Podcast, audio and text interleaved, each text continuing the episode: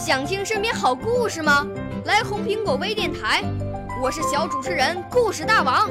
想参加娱乐节目互动吗？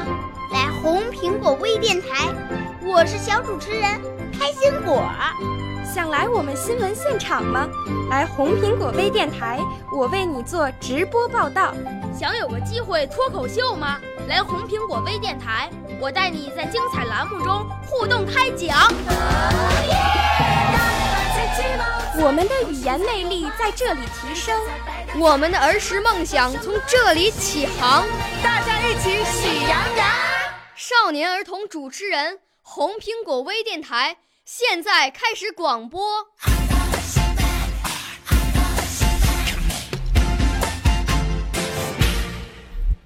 手机该不该进校园？各位家长、同学们，作为学生，我认为手机不该进校园，原因有以下几点。首先，玩手机会分散学生的注意力。学习是一项需要注意力高度集中的活动。我们都知道弈秋的故事。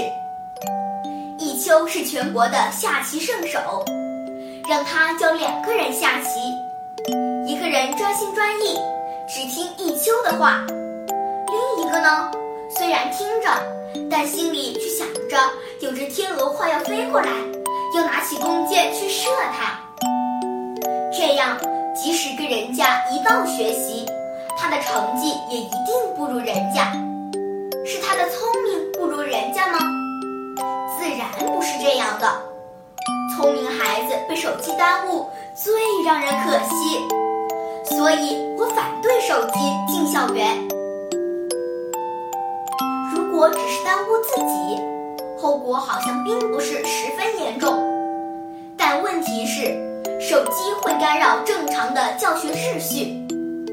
如果上课时学生的手机响了，就会分散学生们的注意力，干扰教师的教学，甚至会引起课堂的混乱。课后再讨论一下，甚至好几天学生们的心都收不回来，后果很严重。手机确实方便了我们的生活。但也稀释了生活的厚重。想想那么多名人伟人，在没有手机的条件下，得出了那么多成绩，我们对玩物丧志会有更深刻的理解。手机可以有，但不是现在，不是在校园里，不该在学生手里。各位家长和同学们，理解学校的良苦用心。并全力配合，所以我反对手机进校园。